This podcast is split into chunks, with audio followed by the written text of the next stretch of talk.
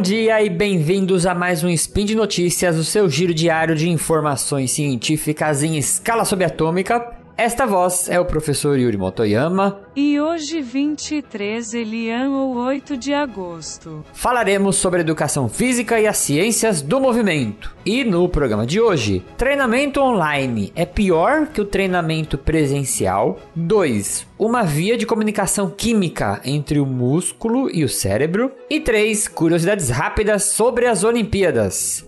Vinheta e vambora! Speed Notícias.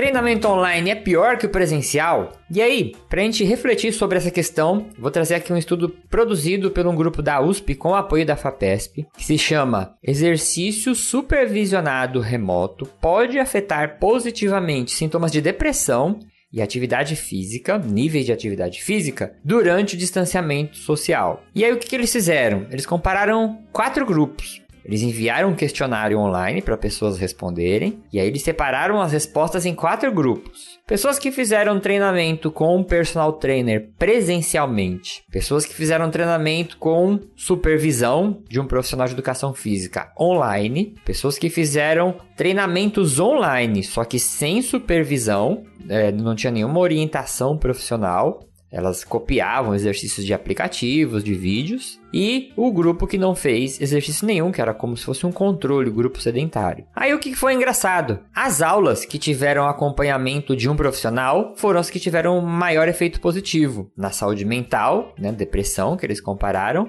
e no nível de atividade física. E aqui eles fizeram uma sugestão que pessoas que têm um nível de atividade física maior, no sentido de realizar atividades com uma intensidade maior, né, acabam tendo uma saúde física melhor. Então, eles sugeriram que o grupo que teve acompanhamento teve uma saúde física melhor. Só que o que foi interessante que o grupo que fez exercício supervisionado de forma remota teve níveis de intensidade de exercício maiores. E aí, ué, por que será, né? Quando o personal tava lá por videochamada, é, o que, que aconteceu? O estudo não consegue responder essa pergunta com precisão, porque ele não fez, né? Não indagou isso, não chegou a perguntar isso para os voluntários. Esse era um estudo retrospectivo, né? Inclusive, isso é um viés do estudo. Então, quando o voluntário recebia o questionário, ele tinha que lembrar do que ele fez naquele período, né, que o questionário perguntava, e responder lá as questões. Ele, inclusive, ele tinha que pensar antes da pandemia e depois da pandemia, né? Quanto mais tempo para trás,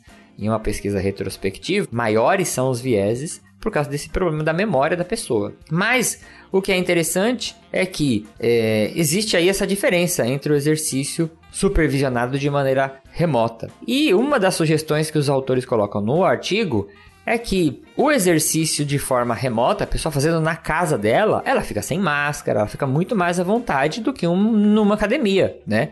E a máscara, apesar dela não afetar a performance, aí eu já fiz outros spins sobre isso, ela é um desconforto, ela gera um desconforto. E esse desconforto pode, em alguns casos, diminuir ou fazer a pessoa optar por fazer uma intensidade de exercício menor, né? O próprio desconforto.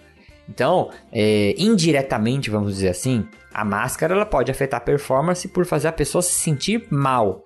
Mas diretamente, nenhuma variável fisiológica importante é afetada quando a pessoa se exercita com a máscara. E a quantidade de treino que eles observaram no artigo por dia foi de 30 minutos no mínimo e 180 minutos no máximo, né? 180 minutos por dia é uma quantidade grande de treinamento aí. Então, muito interessante a gente ficar com essa reflexão para quem é da área da saúde, né? Quem é profissional de educação física, não tem como gente negar que surgiu aí uma nova tendência que são esses treinamentos supervisionados à distância, esse personal trainer online. Algumas pessoas não gostam e outras pessoas estão abraçando essa faixa de mercado que, com a pandemia, acredito que vai diminuir, mas ela não vai mais deixar de existir. Ela vai ter o espaçozinho dela aí para sempre agora dentro da profissão. Notícia 2, que é sobre uma via de comunicação química entre o músculo e o cérebro. Já gravei outros spins sobre isso. E eu vou ser chatíssimo, porque sempre que tiver uma novidade sobre esse tema eu vou falar. Porque além de ser um tema que eu gosto muito, ele é uma das maiores revoluções na área de treinamento físico. Uma revisão publicada no periódico chamado Frontiers in Physiology em julho de 2021 ela colocou o lactato de novo no centro da roda e fez uma associação muito interessante entre lactato, produzido pelos nossos músculos, e o nosso sistema nervoso, nosso cérebro. Agora eu vou fazer uma revisão rápida aqui. O lactato ele é uma molécula que é produzida quando a gente faz força com os nossos músculos. Nosso músculo ele queima a glicose, agora eu vou falar de uma forma bem didática. Ele usa a glicose como combustível e o que sobra dela, uma molécula que se chama lactato. Mas diferente de uma combustão de um carro, que você queima gasolina e sobra gás carbônico que é prejudicial, a queima da glicose no músculo libera uma molécula que é muito boa para o nosso corpo.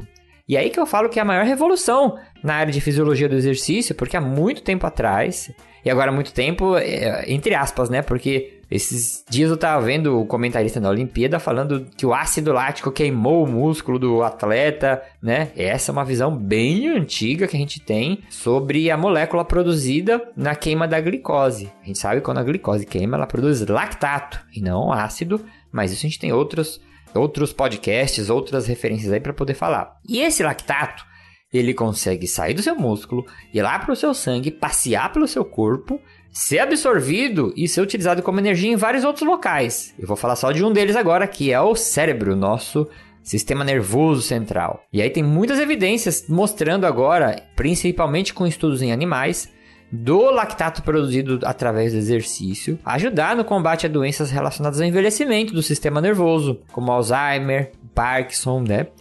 E artigos mais recentes agora já mostram que o lactato também produzido ele pode ser um indutor de neuroplasticidade e plasticidade cerebrovascular. Sabe o que isso significa? O lactato produzido pelos seus músculozinhos durante o exercício pode induzir a criação de novos neurônios. E aí tá outra coisa fantástica, porque há pouco tempo na literatura científica especulava-se que você não criaria mais neurônios novos, né? Ainda mais falando de exercício. Então, a gente pode ter aí lactato como essa molécula-chave que explicaria esses efeitos neuroplásticos do exercício. E a plasticidade cerebrovascular é o aumento da quantidade de vasos que vão levar sangue para os neurônios. E a gente sabe também que os vasos sanguíneos que a gente tem dentro do nosso cérebro, né, são os que levam nutrientes, são os que levam oxigênio e que retiram os resíduos é, desse metabolismo das células dos neurônios. E o artigo também coloca que em breve nós teremos exercício como uma via para facilitação de problemas cerebrais, para tratamento de problemas cerebrais. E eu acho lindo, eu quero estar tá vivo para ver um dia que um médico chegar e falar assim, ó, faz, vai fazer parte do tratamento aí da doença cerebral do seu avô, do seu pai, é ele fazer três vezes musculação na semana, né? Ou fazer lá um pouquinho de HIT durante a semana. Quero estar tá vivo para ver isso ainda. E agora que eu falei do HIT também, né?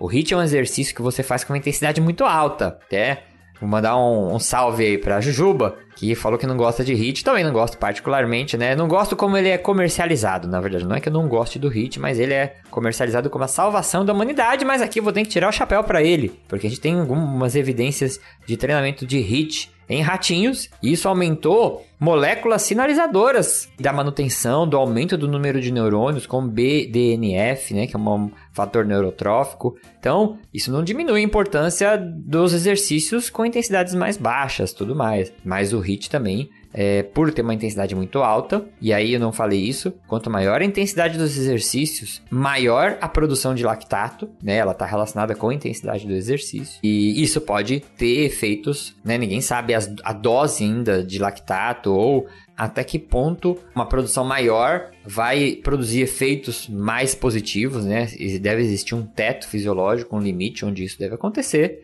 Mas é muito interessante pensar, por exemplo, como o artigo sugere, em pílulas para simular o efeito do exercício. Hoje em dia você pode comprar uma pílula de lactato e tomar, né? Falar, ah, eu não quero fazer exercício, mas eu achei legal esse negócio que Yuri falou. Vou comprar lactato e tomar. Você até pode ter os efeitos positivos no seu cérebro, né? Os efeitos neuromoduladores, Porém, você não vai ter todos os efeitos do exercício físico, né? Então tem que sempre lembrar que o exercício ele tem, vem com um pacote gigantesco que vai melhorar sua força, vai melhorar sua amplitude de movimento, vai ter efeitos analgésicos, tem a parte social de você estar tá junto com as outras pessoas, tem a parte mental de você se sentir bem, melhorar seu bem-estar, combate da depressão, controle da ansiedade. Eu poderia aqui ficar falando um milhão de exemplos, né? Mas é, existe sim a suplementação de lactato e artigos até com animais também. É, eles suplementam lactato e ele já tem efeitos na memória, por exemplo, efeitos a curto prazo na memória.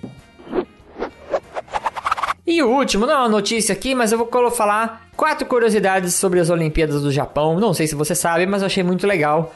Tóquio é a primeira cidade do mundo a ter as Paralimpíadas duas vezes. Primeira vez foi na Olimpíada de 1964 que você já deve saber que aconteceu lá em Tóquio. A segunda, o Estádio Nacional do Japão, ele é feito de madeira extraída de todo o Japão. E aí o arquiteto que construiu o estádio, né, ele chama aquele estádio como uma árvore viva, e ele foi construído para maximizar a ventilação e reduzir os custos com refrigeração. 3. O foco dessa edição dos Jogos Olímpicos é a sustentabilidade. Então, muitas coisas que eles é, puderam reutilizar, eles reutilizaram. Por exemplo, várias estruturas utilizadas na edição de 1964, né? Foram utilizadas novamente nessa Olimpíada. Os pódios, os uniformes, as medalhas são feitas de materiais reciclados. E quatro, que é o mais legal, as medalhas de ouro, prata e bronze, elas foram feitas com materiais reciclados de dispositivos eletrônicos descartados. Então, eles fizeram uma coleta no lixo de 2017 até 2019, né? Na verdade, é, em várias cidades os japoneses descartavam os aparelhos eletrônicos nessa coleta específica e eles conseguiram de quase 80 toneladas de lixo eletrônico extrair mais de 32 quilos de ouro 3,5 kg de prata e 2,2 kg de bronze. Olha só quanto valor que tem aí no lixo eletrônico. E por hoje é só, lembrando que agora você pode ouvir meu podcast 4 de 15 no feed do Portal Deviante. Se você curte ciência, movimento, exercício, tenho certeza que você vai gostar. Dá um pulinho lá. Todos os links citados estão no post. Deixe lá também seu comentário, elogio, crítica, declaração de amor e formas de salvar a vida do Tarek. Lembro ainda que se você quiser ajudar este podcast que vai da física até a educação física, contamos com seu apoio no patronato do SciCast, no Patreon, no Padrim ou no PicPay. Um bom dia para você que está indo dormir agora, para descansar da maratona olímpica. Abraço!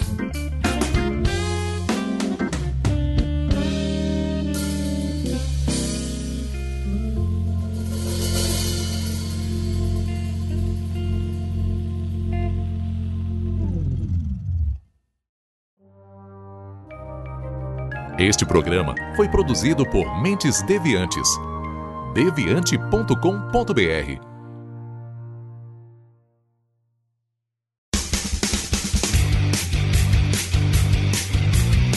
Cortes, edição de podcast.